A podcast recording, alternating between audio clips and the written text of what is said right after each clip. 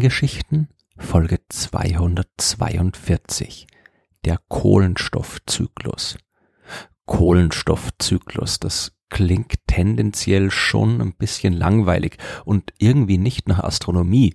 Der Kohlenstoffzyklus ist aber ganz so gar nicht langweilig. Im Gegenteil, er ist von fundamentaler Bedeutung für uns Menschen und auch für die Astronomie. Denn der Kohlenstoffzyklus ist eins der vielen Phänomene, die unseren Planeten zu dem machen, was er ist ohne ihn wäre die Erde nicht der lebensfreundliche Ort, den wir kennen. Ohne Kohlenstoff gäbe es auch kein Leben. Der menschliche Körper besteht immerhin zu mehr als zehn Prozent aus diesem Element, während die Häufigkeit von Kohlenstoff im gesamten Universum nur bei 0,008 Prozent liegt.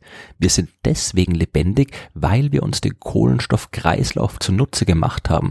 Und durch unsere Aktivitäten sind wir gerade dabei, den natürlichen Kohlenstoffzyklus gewaltig durcheinander zu bringen.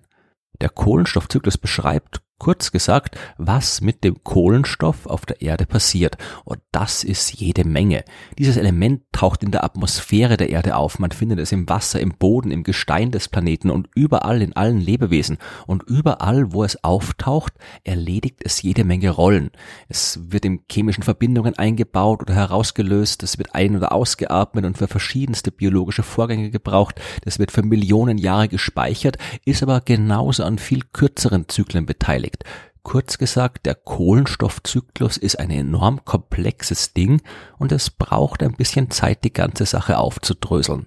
Fangen wir mal damit an, nachzuschauen, wie viel Kohlenstoff in den verschiedenen Regionen der Erde zu finden ist. Zum Beispiel in der Atmosphäre der Erde.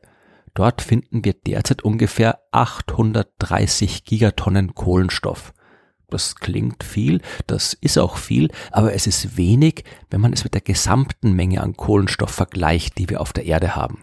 Denn das sind ungefähr 75 Millionen Gigatonnen und in der Atmosphäre sind nur 0,001 Prozent davon. In der sogenannten Hydrosphäre der Erde, also der Gesamtheit aller Seen, Flüsse, Ozeane, Polklappen, Gletscher und überall sonst, wo Wasser vorhanden ist, finden wir 38.000 Gigatonnen Kohlenstoff. Also ein wenig mehr als in der Atmosphäre, aber immer noch nicht viel verglichen mit der insgesamt vorhandenen Menge. Wenn wir wirklich große Mengen an Kohlenstoff sehen wollen, müssen wir zur Lithosphäre schauen, also die, die Gesteinsschichten der Erdkruste. Dort finden wir 99,95 Prozent des gesamten Kohlenstoffs, hauptsächlich gebunden in den verschiedenen Gesteinen, aber auch als Kohle, Erdgas, Erdöl und anderen äh, fossilen organischen Stoffen. Oder er kann auch als sogenanntes Gashydrat vorliegen. Äh, so bezeichnet man Gas, das in einer Art Käfig aus Molekülen eingeschlossen ist und den Kohlenstoff findet man dort hauptsächlich in Form von Methan. Dann gibt's noch die Pedosphäre, was eigentlich nichts anderes ist als das wissenschaftliche Wort für Boden. Der Kohlenstoff steckt dort im Permafrostboden und äh, davon immerhin mehr als 3000 Gigatonnen. Und schließlich ist da noch die Biosphäre, also die Gesamtheit der Lebewesen. Der Kohlenstoff ist da überall, in den Skeletten und den Chitinhüllen der Insekten, in den Blättern und dem Holz der Pflanzen, dem Fleisch der Lebewesen, inklusive uns Menschen. Insgesamt gibt es in der Biosphäre ungefähr so viel Kohlenstoff wie in der Atmosphäre, also etwa 830 Gigatonnen.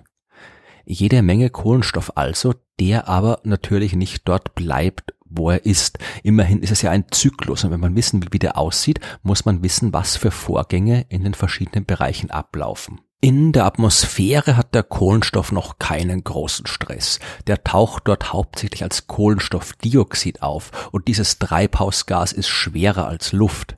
Sich selbst überlassen würde es also einfach zu Boden sinken und dort rumliegen. Das passiert aber nicht, weil es in der Atmosphäre jede Menge Bewegung gibt. Wind zum Beispiel, der das CO2 überall in der Atmosphäre hin transportiert. Das ist wichtig, denn dadurch können in den restlichen Regionen jede Menge spannende Sachen mit dem Kohlenstoff passieren. Zum Beispiel in den Gewässern. Dort kann sich Kohlendioxid lösen und eingelagert werden, was auch passiert, aber es bleibt dort natürlich nicht ewig. Wer schon mal ein Glas Sprudelwasser lang genug stehen gelassen hat, wird festgestellt haben, dass es nach einiger Zeit gar nicht mehr sprudelt. Das ganze dort gelöste CO2 hat sich wieder in die Atmosphäre verflüchtigt. Im Wesentlichen herrscht also ein Gleichgewicht. Kohlendioxid geht rein ins Wasser, Kohlendioxid geht wieder raus. Ganz so einfach ist es dann aber doch nicht, denn Meeresströmungen können den Kohlenstoff auch tief hinab ins Meer transportieren, wo er länger braucht, bis er wieder nach oben kommt. Kohlenstoff ist aber auch in allen Lebewesen vorhanden, auch denen, die im Meer leben. Wenn die sterben, sinken sie ebenfalls hinab auf den Meeresboden und mit ihnen der ganze Kohlenstoff in ihren Körpern.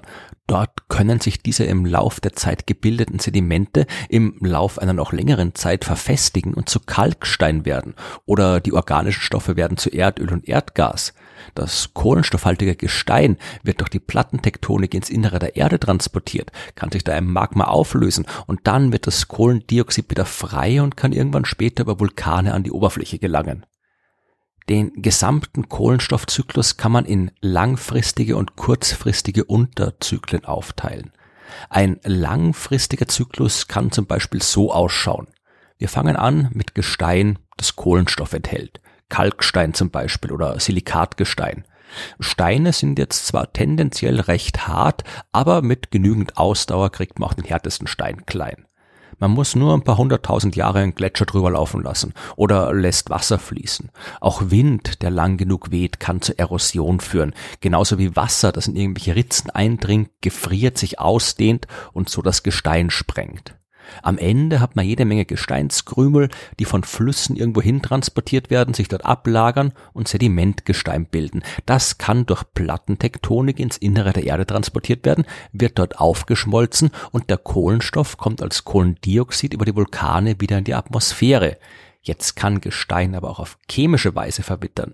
Dazu braucht es Wasser und Kohlendioxid, das aus der Atmosphäre entzogen wird. Dabei entstehen sogenannte Hydrogencarbonate, die wasserlöslich sind und jetzt ist der Kohlenstoff wieder in der Hydrosphäre, also im Wasser gelandet. Wenn da genug drin ist, fällt aus dem Wasser Kalzit aus und Kohlendioxid wird wieder frei.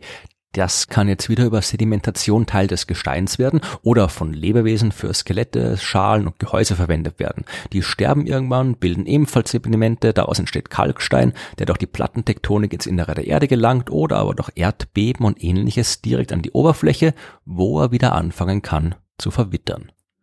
Ein ziemlich komplexer Kreislauf also, aber nicht der einzige. Ich habe vorhin kurz das Erdöl, das Erdgas und andere fossile Stoffe erwähnt.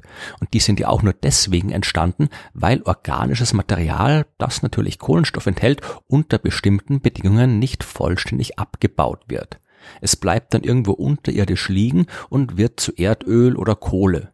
Erdöl und Kohle können durch Bakterien abgebaut werden, wobei Kohlendioxid frei wird. Und auch das ist ein sehr langfristiger Kreislauf. Der Großteil des Erdöls ist mehr als eine halbe Milliarde Jahre alt und die Kohle entstand vor mehr als 300 Millionen Jahren. Es gibt aber natürlich auch viel kurzfristigere Kreisläufe. Die Photosynthese der Pflanzen zum Beispiel, die atmen quasi Kohlendioxid ein, nutzen das gemeinsam mit der Energie der Sonne, um neues organisches Material aufzubauen, bis sie irgendwann sterben, verrotten und das CO2 wieder frei wird. Dieser Vorgang erzeugt einen Zyklus, der sich an den Jahreszeiten der Erde orientiert.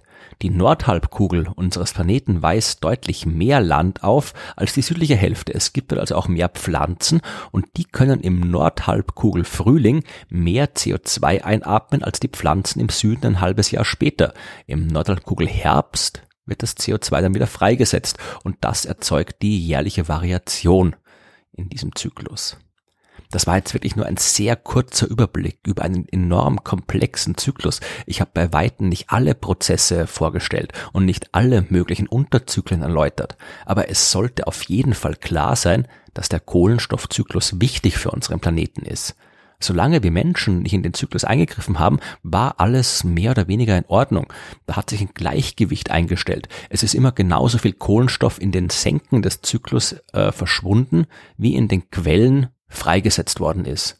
Ganz langfristig betrachtet gab es natürlich schon Schwankungen, wenn zum Beispiel extreme Vulkanausbrüche auf einen Schlag ganz viel Kohlendioxid freisetzen oder der langsame Zyklus der Plattentektonik das Gleichgewicht im Lauf der Jahrmillionen verschiebt, äh, ein Phänomen, über das ich in Folge 81 der Sternengeschichten ausführlich gesprochen habe. Wir Menschen haben aber in den letzten paar hundert Jahren massiv in diesen Zyklus eingegriffen. Wir haben Unmengen an Kohlenstoff, der in der Lithosphäre in Form von Kohle, Erdöl und Erdgas gespeichert war, an die Oberfläche geholt und als Kohlendioxid in die Atmosphäre gepustet. Wir haben Wälder niedergeholzt und so Kohlenstoffsenken entfernt, also äh, Möglichkeiten, Kohlenstoff wieder aus der Atmosphäre zu entfernen. Das bleibt natürlich nicht ohne Folgen. Das Treibhausgas Kohlendioxid erhöht die Temperatur unseres Planeten, wie ich ja gerade erst in der letzten Folge der Sternengeschichten erzählt habe. Das äh, CO2 wird vermehrt in den Ozeanen gelöst. Dort bildet sich dann Kohlensäure und macht das Wasser sauer. Das macht es aber wieder schwieriger für die Lebewesen, den Kohlenstoff für ihre Skelette und Schalen zu verwenden und so weiter. Vor der industriellen Revolution in der Mitte des 19. Jahrhunderts hat die Konzentration von Kohlendioxid in der Atmosphäre 280 ppm, also 280 Teilchen pro Million Luftmoleküle betragen. Heute liegt der Wert bei über 400 ppm. So hoch war die Konzentration seit ein paar Millionen Jahren nicht mehr. Und in noch nicht einmal 200 Jahren haben wir die Menge an Kohlendioxid in der Atmosphäre massiv erhöht. Wir haben das wirklich sehr, sehr feine Gleichgewicht des Kohlenstoffzyklus gestört und müssen uns jetzt als Resultat mit einem immer dramatischer werdenden Klimawandel auseinandersetzen. Die Astronomen sind seit Jahrzehnten auf der Suche nach einer zweiten Erde, einem Planeten, auf dem die gleichen lebensfreundlichen Bedingungen herrschen wie bei uns. Der Kohlenstoffzyklus zeigt, wie viel passieren muss, damit es diese Bedingungen geben kann. Es braucht nicht einfach nur einen Planeten mit der richtigen Größe und der richtigen Masse im richtigen Abstand zu seinem Stern. Der muss auch die richtige Atmosphäre haben, die richtigen Ozeane, die richtige Art von Plattentektonik, die richtige Art von Vulkanismus und so weiter. Wir haben derzeit keine Ahnung, wie schwer sowas anderswo im Universum zu finden sein wird. Aber wir sehen mittlerweile leider sehr gut, wie schnell man alle diese richtigen Bedingungen kaputt machen kann.